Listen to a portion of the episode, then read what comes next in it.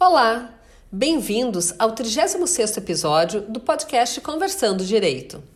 O tema a ser abordado hoje é a suspensão e a perda do poder familiar. Os filhos menores, como regra geral, estão submetidos ao chamado poder familiar, ou seja, a autoridade dos pais quanto à criação e à educação, a quem devem respeito e obediência.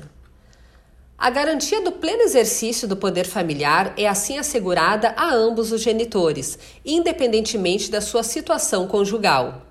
deve ser preservada, inclusive, no caso de divórcio ou dissolução da união estável, quando fixada a base de residência da criança com um deles. Isto no caso de guarda compartilhada, ou mesmo se definida a guarda unilateral.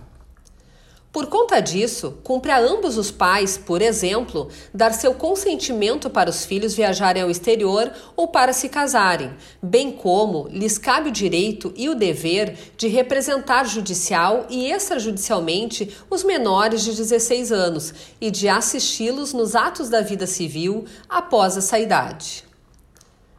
A nossa legislação diz, no entanto, que se o pai ou a mãe abusarem de sua autoridade, faltando com seus deveres ou arruinando os bens dos filhos, pode o poder familiar ser judicialmente suspenso, caso em que poderá inclusive se colocar o menor sob a tutela de parentes ou de terceiros.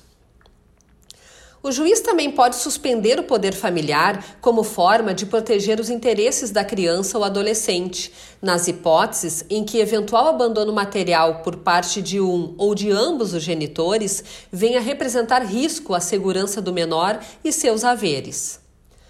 Por outro lado, há situações mais graves em que o poder familiar pode ser perdido de forma permanente pelo pai ou pela mãe.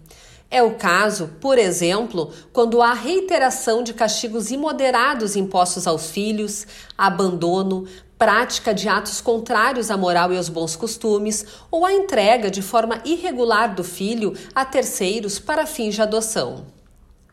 Nesse sentido, o Estatuto da Criança e do Adolescente é o parâmetro mais importante ao assegurar, por exemplo, o direito à educação e ao cuidado sem o uso de castigo físico ou de tratamento cruel ou degradante.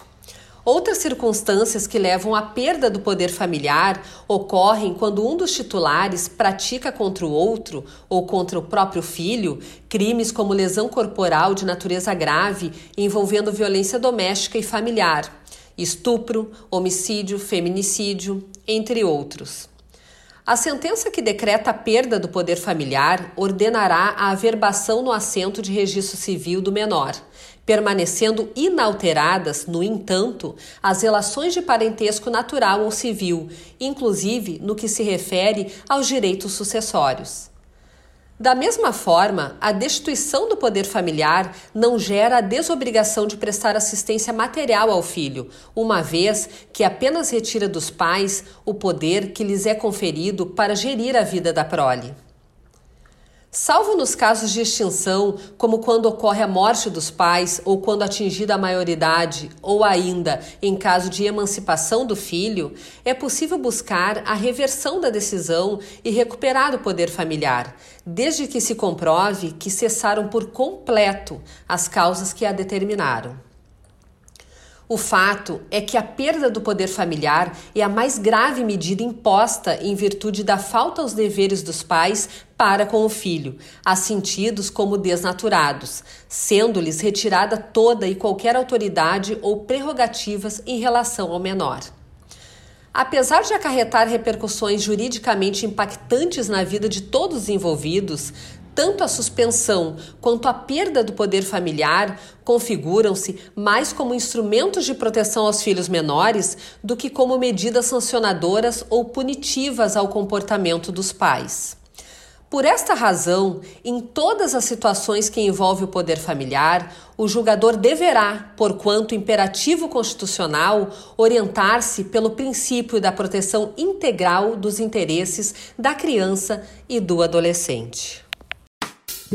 Thank you.